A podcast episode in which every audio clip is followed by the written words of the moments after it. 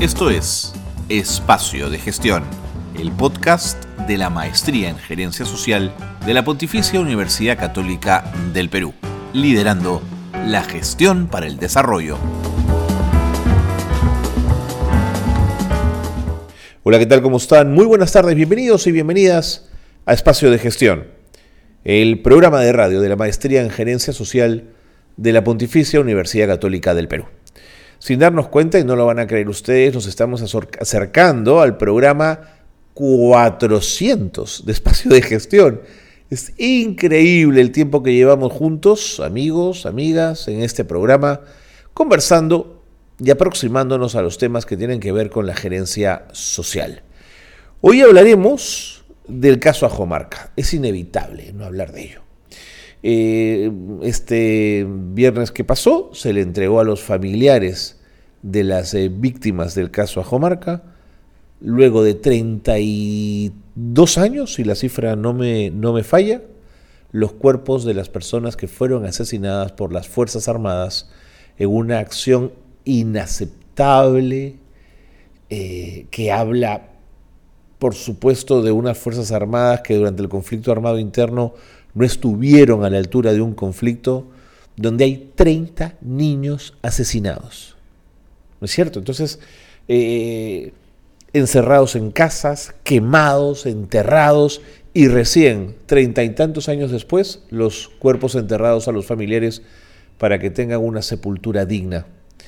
Eh, claro, esto nos lleva a pensar en qué tipo de política pública necesitamos en el país para que esto no vuelva a ocurrir y las que existen dinamizarlas, porque hay un plan nacional de exhumaciones que va a paso de tortuga. Bueno, de esto y más vamos a hablar en el programa de hoy, porque el caso Ajomarca es quizás uno de los ejemplos más trágicos de lo que significó en nuestro país el conflicto armado interno. Pausa y comenzamos programa. Esto es Espacio de Gestión.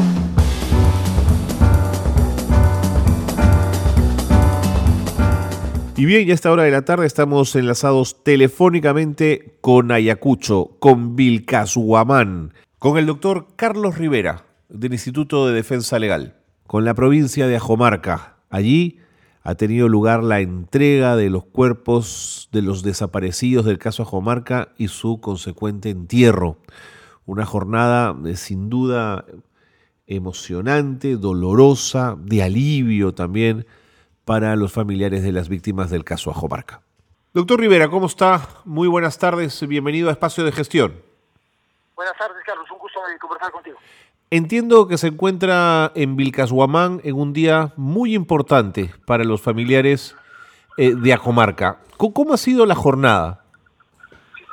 Mira, la, jornada yo la calificaría como histórica, Carlos, este, porque ha sido de alguna manera no sé si decirle el cierre de un proceso de iniciado hace el año 2005, eh, pero que en realidad comenzó desde el mes siguiente del crimen, estamos hablando de un crimen cometido el año 85, y desde el mes siguiente los familiares se empeñaron en la denuncia y en hacer estos hechos eh, pasaran por la justicia y se descubriera cómo ocurrieron y se sancionara a los responsables.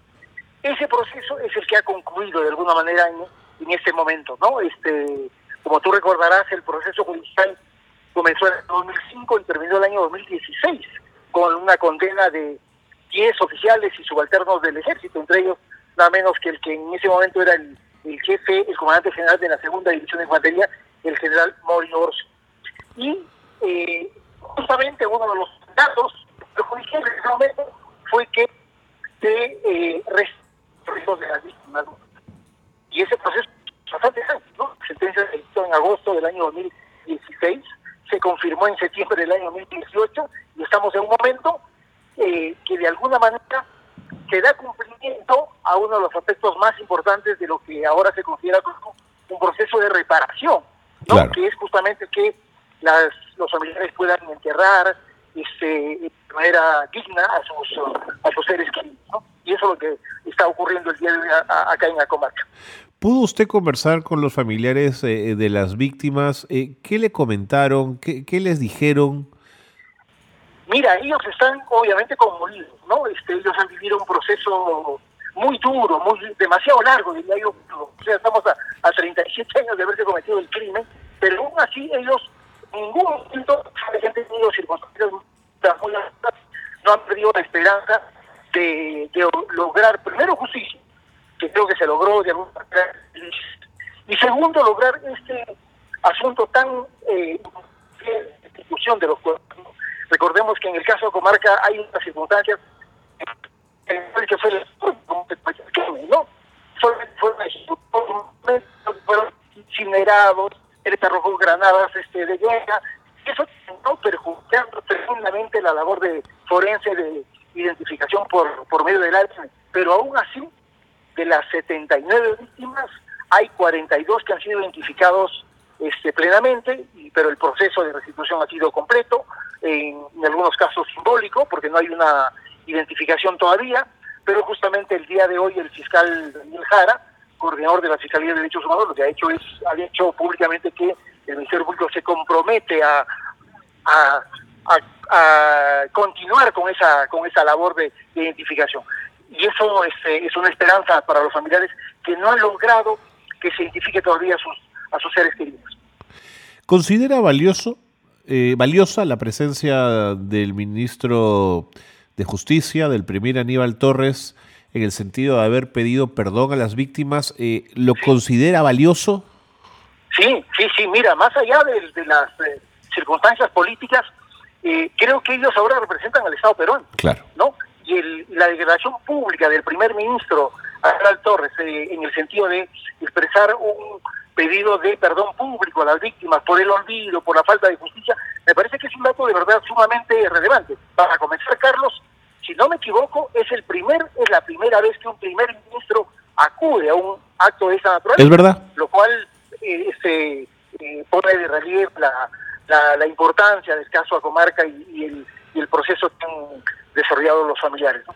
¿Alguno de los militares involucrados en esta barbaridad pidieron disculpas? No, nunca, nunca, nunca. Este, eh, lo más cercano que subimos, obviamente, fue la confesión sincera de Tel Murtado, ¿no? Este, en el proceso judicial, luego de luego que fue eh, extraditado de los Estados Unidos, ¿no? Este, un perdón a medias, el único, eh, ya que los otros procesados en ese momento, obviamente negaban todo tipo de responsabilidad penal este, en los hechos, ¿no? ¿Por qué estamos ante un caso donde tenemos más de 20 niños asesinados, doctor Rivera? Mira, eh, pudiera decirte que es uno de los hechos más inexplicables, pero lamentablemente sí tiene una explicación este, política, de carácter eh, estratégico.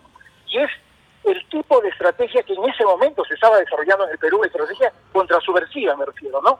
Una estrategia que consideraba a cualquier población que estuviese asentada en las zonas de influencia del terrorismo como sospechosos de colaborar o como sospechosos de pertenecer y de ser parte de las estrategias políticas y militares, principalmente de Sendero Luminoso. ¿no?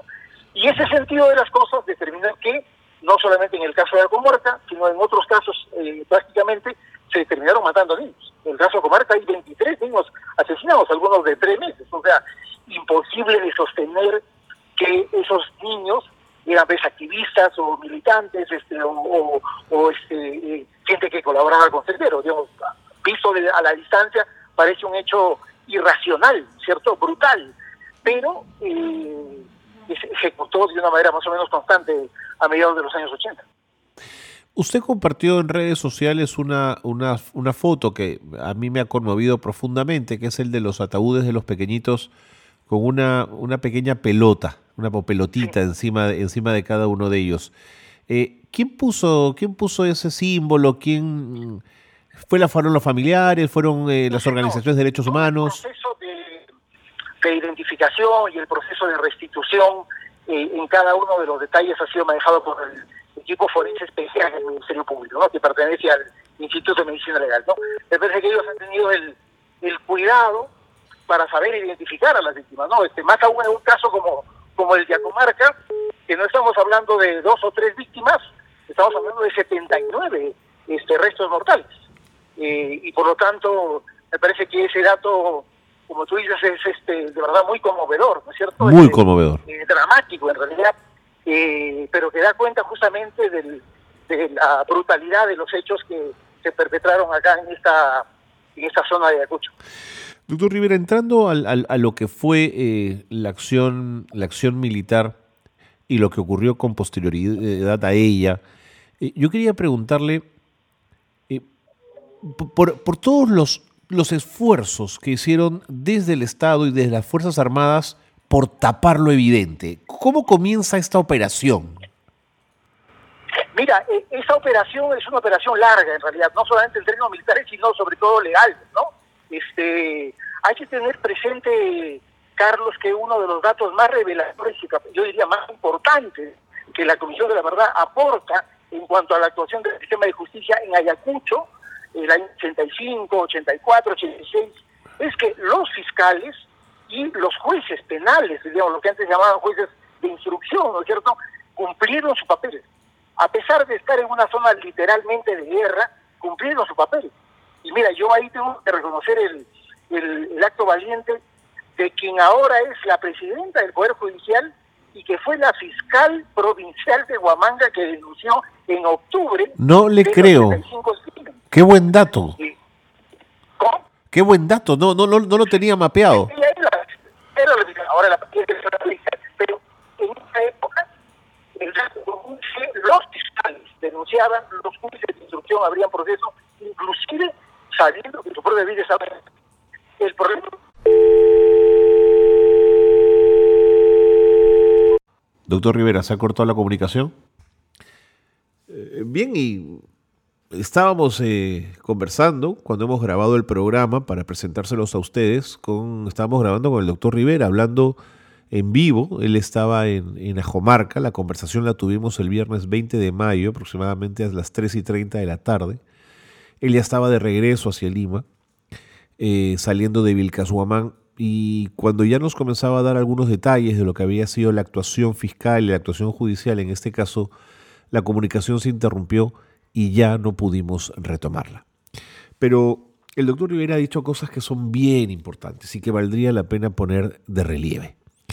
Lo primero, mm, el el duelo, ¿no? el cierre del duelo, la, la posibilidad de que las víctimas eh, los más afectados en el conflicto armado interno, que fueron los campesinos, pobres, quechohablantes, pudieron enterrar a sus seres queridos. Eso no tiene precio.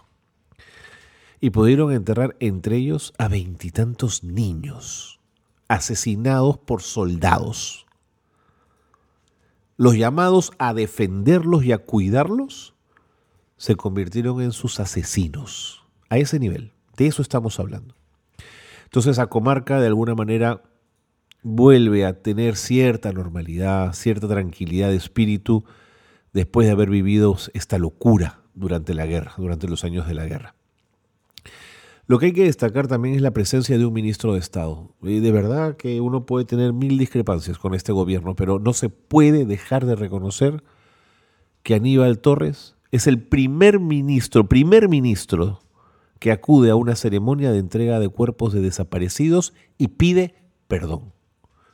Pide perdón a nombre del Estado peruano. Eso para cualquier víctima es valiosísimo. Eh, es reparador, ese es el sentido de la justicia transicional. Si no repara, esa justicia no, no, no tiene sentido, no, no sirve, ¿no? Y, y, lo tercero que quería destacarles en este cierre de programa es cómo el Estado peruano quiso hacer todo lo imposible para tapar el caso. Desde lo judicial, asesinando testigos, el mismo Hotel Murtado lo confesó, llevándose a personas fuera del país para ocultar sus testimonios y ocultarlos a ellos. Una vergüenza, una vergüenza el caso Ajomarca para las Fuerzas Armadas del Perú. Unas Fuerzas Armadas que, por cierto, se enfrentaron en muchísimos casos con una enorme valentía y con muchísima dignidad. Pero en este caso fueron el oprobio, fueron la vergüenza. 27 niños asesinados. ¿Cómo es posible? El doctor Rivera ha contado la estrategia constar subversiva, lo que quieran. lo que quieran, las explicaciones que quieran. Pero es la locura de la guerra en la que, en la que sectores de las Fuerzas Armadas se, se, perdieron. Se perdieron y ocurrió esto.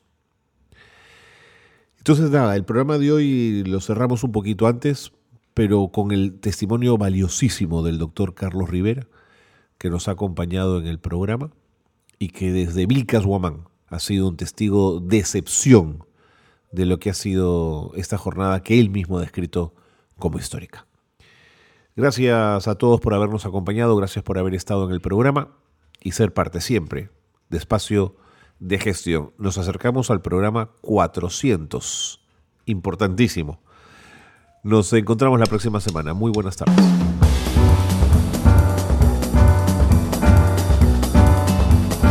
Hasta aquí una nueva edición de Espacio de Gestión. La gerencia social liderando la gestión para el desarrollo.